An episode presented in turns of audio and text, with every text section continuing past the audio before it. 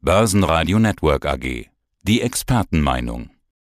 Die Märkte fallen und steigen. Warum? Wir fragen Thomas Timmermann, Fondsinitiator Thomas Timmermann. Mein Name ist Thomas Timmermann, ich bin CEO und Fondsinitiator bei Timinvest. Und mein Name ist Sebastian Leben und diesmal nicht im Börsenradiostudio, sondern wir treffen uns auf dem Börsentag in Dresden. Man hört im Hintergrund schon, dass es losgegangen ist. Schön, dass wir uns in echt treffen. Ganz spannend an einem Börsentag in Dresden, der jetzt ja wieder an seinem Originaldatum ist, nämlich Anfang Januar. Man blickt aufs Jahr. Wie ist die Stimmung? Kannst du schon eine Einschätzung abgeben?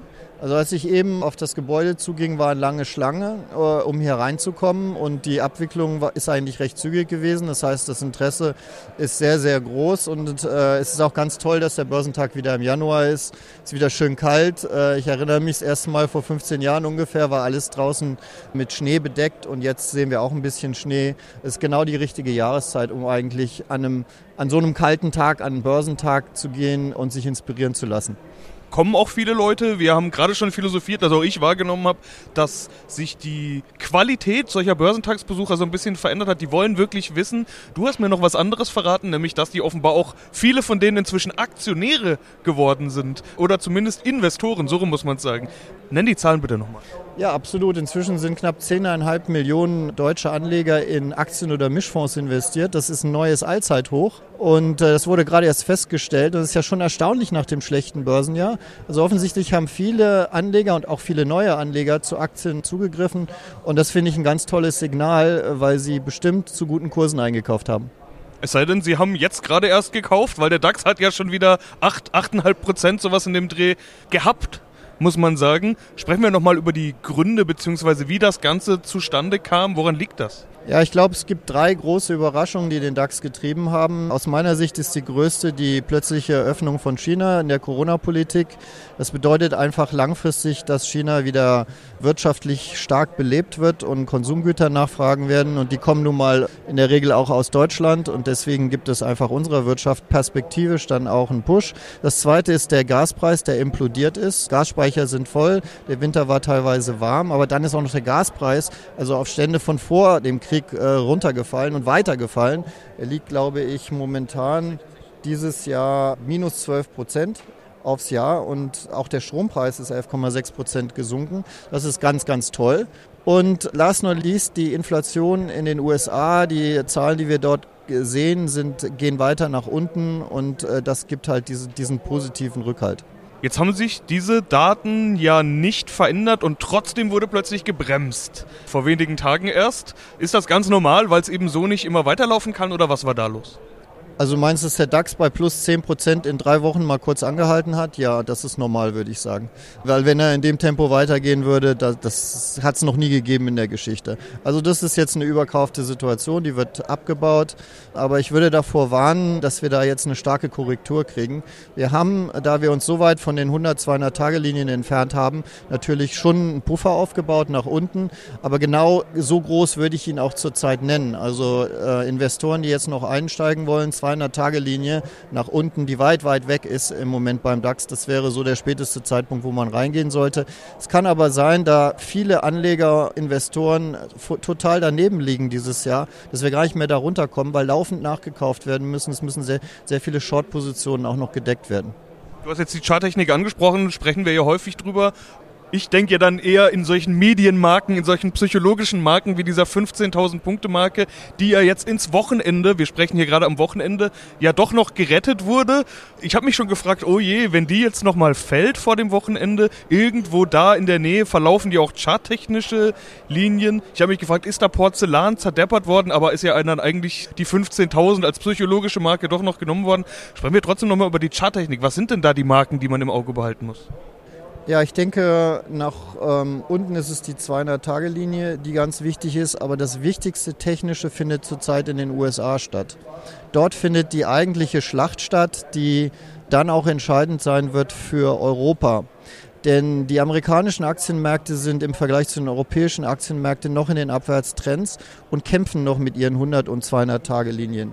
Und wenn ich es mir jetzt gerade anschaue, dann sehe ich, dass der S&P 500 jetzt die 100 Tage Linie geknackt hat und der Nasdaq 100 auch. Und das Schöne ist, der S&P 500, der ist nur noch 0,2 Prozent unter der 200 Tage Linie, war auch kurz darüber. Da läuft auch ungefähr der Abwärtstrend. Wenn die Vereinigten Staaten es schaffen, ihren Bärtrend zu beenden, was Europa ja schon längst getan hat, dann gibt es nochmal einen Schub. Und gerade der Freitag, finde ich, war jetzt ein sehr, sehr gutes Signal, denn davor ging es runter, es war sehr enttäuschend. Die Bären haben gedacht, okay, es geht halt alles so weiter in den USA, aber das Gegenteil ist passiert. Ne? Der Nasdaq ist mit 200 Prozent rausgegangen aus dem Markt äh, und das sieht im Moment, das, das könnte der treibende Faktor sein. Ansonsten, der DAX ist äh, über 15.000 nach oben offen bis zum Allzeithoch. Das, sind die, das ist die alte Range 15.000, 16.300. Das haben wir monatelang, jahrelang auch hier begleitet. Da sind wir jetzt halt wieder drin und das ist nach oben offen. Aber das heißt, kann Europa weiterhin outperformen, wenn jetzt die Schlacht in Amerika äh, gewonnen wird, um mal in diesem Bild zu bleiben? Zieht dann Amerika nach? Ist dann Amerika der Top-Performer oder bleibt es bei Europa? Also es könnte sein, dass diese relative Stärke sich ein bisschen abbaut und die Vereinigten Staaten einfach hinterherkommen. Wir stehen ja auch vor den ersten Zentralbankentscheidungen des Jahres und da ist es so, dass inzwischen durch die günstige Lage, äh, den günstigen Verlauf der Inflationszahlen bei, den, bei der Fed nur noch mit 25 Basispunkten gerechnet wird und nicht mehr mit 50 Basispunkten, ähm, während bei der EZB durchaus mit 50 Basispunkten äh, gerechnet wird. Die ist rhetorisch sehr stark geworden, nachdem sie eigentlich davor anderthalb Jahre sich eher bedeckt gehalten gehalten hat, ist sie jetzt wirklich sehr, sehr stark geworden.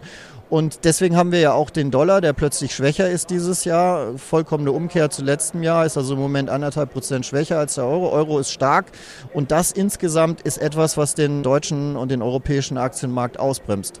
Ja, wir haben ja nicht nur die Zinsangst, wir haben dann auch noch die Rezessionsangst. Das wechselt sich immer so ein bisschen ab. Entweder Zinsangst oder Rezessionsangst. Man weiß schon gar nicht mehr, ob schlechte Meldungen jetzt gute Meldungen sind oder gute Meldungen schlechte Meldungen. Haben wir ja alles schon erlebt in den vergangenen Jahren. Da kommen schlechte Konjunkturdaten und man sagt, oh Gott sei Dank, die, die äh, FED wird nicht so anheben oder die Notenbank wird nicht so anheben. Umgekehrt so langsam habe ich das Gefühl, schlechte Konjunkturdaten sorgen jetzt auch für Sorge, weil man sagt, oh, oh, jetzt ist die Rezession, von der man ja seit über einem halben Jahr, eigentlich seit einem Jahr fast spricht, könnte jetzt wirklich bevorstehen. Was ist das Spiel, was man jetzt im Auge behalten muss? Die Zinsangst oder die Rezessionsangst? Es ist eigentlich immer das, was gerade dominant war. Also letztes Jahr hatten wir so hohe Inflationszahlen und trotzdem sehr hohe Gewinnerwartungen eigentlich noch und äh, Unternehmenszahlen. Deswegen hat sich alles auf die Inflationszahlen gestützt. Jetzt sieht man äh, weltweit, dass die Inflationszahlen abnimmt und jetzt macht man sich besonders viel Sorgen um, um, die Unternehmenszahlen. Also da wird ein Augenmerk drauf sein. Es haben ja auch viele Unternehmen den Gunst der Stunde genutzt und haben die Preise erhöht. Das geht aber nicht ewig weiter, weil die Zentralbanken wollen ja eigentlich die Nachfrage nicht stimulieren reduzieren, sondern gerade eingrenzen. Das heißt, äh, man sieht es auch im Tech-Bereich, wo jetzt äh, auch Stellen abgebaut werden. Die Unternehmen stellen sich darauf ein, dass die Nachfrage nachlässt. Und dann kommen wir natürlich irgendwann in ein Szenario, das muss nicht eine Rezession sein, wo man Preise nicht mehr anheben kann. Gleichzeitig ist aber der Lohnanstiegsdruck nach wie vor da. Das heißt, die Margen sinken und das ist dann eine Gefahr für die Gewinnerwartung und das ist dann Gefahr für die Aktienkurse. Und dieses Wechselbad, gehen wir in eine Rezession, wie stark sind die Unternehmen wirklich betroffen und wie, wie stark sinkt die Inflation und und wie viel machen noch die Notenbanken. Es wird uns wahrscheinlich das ganze Jahr begleiten. Ich würde aber tendenziell Stand heute extrem positiv äh, auf die Aktienmärkte schauen. Weil du auch das Szenario mitgehst, das du vorhin angesprochen hast, also 25 Basispunkte USA, 50 Europa oder wie ist dein Szenario? Mein Szenario ist einfach, wenn man sich die, die Erwartungen der Inflation in fünf Jahre anschaut, dann ist die, also ist die überall weltweit eigentlich gesunken. Wir sind so, so auf den Ständen von 2, 2,5 Prozent und wenn man sich die Rohstoffpreise anguckt, sind sie alle zurückgekommen. Das heißt, diesen einmaligen Schub, den wir hatten letztes Jahr, der ist abgefrühstückt. Irgendwann werden jetzt auch statistisch allein deswegen die Inflation, uns ist nicht nochmal ein Schub draufgekommen sondern das Öl ist zurzeit bei 87,63 äh, äh, Dollar und war bei 139 Dollar. Das heißt, wir haben da nicht nochmal einen Push nach oben bekommen. Deswegen ist eigentlich mein Glaube, dass diese Inflationsgeschichte vorübergehend sein wird und durch die Pandemie eigentlich getriggert wurde und durch den russischen Angriffskrieg. Und wenn beide Sachen sich jetzt entspannen, Normalität zurückkommen, dann auch irgendwann die Zinsen wieder runterkommen. Das sagt ja auch die inverse US-Zinskurve zurzeit, die ist ja extrem invers und dass die Unternehmen aber trotzdem, da das ganze Jahr Nachfrage getrieben ist, relativ stabil und gut durchkommen. Wir vielleicht einer milden Rezession oder gar keinen Rezession in Europa vorbeischlittern. Und wenn sich dann das alles positiv auflöst, dann haben die Aktien natürlich total Potenzial nach oben, weil letztendlich sind Aktien ja auch Sachwerte. Das heißt, auch die müssen in der Inflation steigen. Und wir sind ja jetzt noch eine Ecke weg von unseren Allzeithochs. Es sei denn, die Anleger finden Alternativen. Wenn jetzt das Zinsszenario in den USA so ist, wie wir es jetzt beschrieben haben, dann man hört es ja jetzt schon, dass der ein oder andere sagt, US-Anleihen sind schon wieder attraktiv. Könnte sich das dann noch verstärken? Vermutlich ja. Könnten aus deiner Sicht Gelder aus dem Aktienmarkt dann in US-Anleihen fließen? Ich denke, das findet schon statt ähm, und das macht auch Sinn. Ne? Also wenn man jetzt auf die zweijährigen US-Zinsen guckt, die sind ja noch über 4 Prozent. Ähm, wir haben einen Dollar, der jetzt gerade zufälligerweise mal ein bisschen schwächer ist. Also das sind ja auch attraktive Geschichten, wenn man jetzt dran glaubt, dass die Inflation wieder richtig runterkommt. Das, wird, das ist ein zusätzlicher Faktor den die Aktienmärkte begleiten wird. Aber dann kommt es wieder sehr darauf an, wie langfristig bin ich eigentlich engagiert am Aktienmarkt. Wer jetzt einen längeren Anlagehorizont hat, für den sind es jetzt auch aus technischer Sicht eigentlich immer noch gute Kurse. Man muss nicht alles sofort setzen, sondern vielleicht über Sparpläne versetzt einsteigen. Ich bleibe dabei, für mich wird dieses Jahr ein gutes Aktienjahr.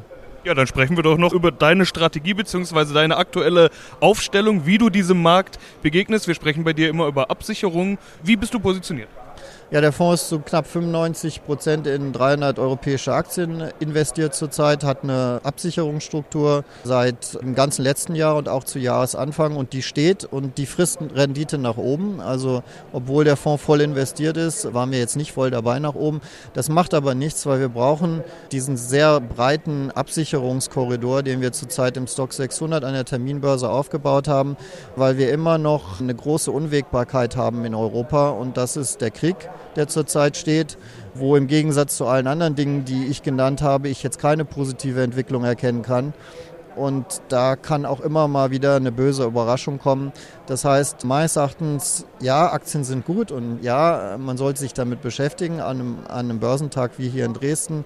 Aber wir sind ähm, wegen den geopolitischen Spannungen, die wir haben, insbesondere bei uns in Europa, noch nicht aus der Risikozone raus. Ich verzichte gerne auf Rendite nach oben. Ich will zusätzlich die Sicherheit nach unten haben und deswegen haben wir sie im Fonds auch. Thomas, vielen Dank. Ich danke dir, Sebastian. Das war der Podcast von Tim Invest mit Thomas Timmermann. Mehr dazu unter www.timblock.com von Thomas Timmermann. www.timblock.com mit 2 M. Börsenradio Network AG.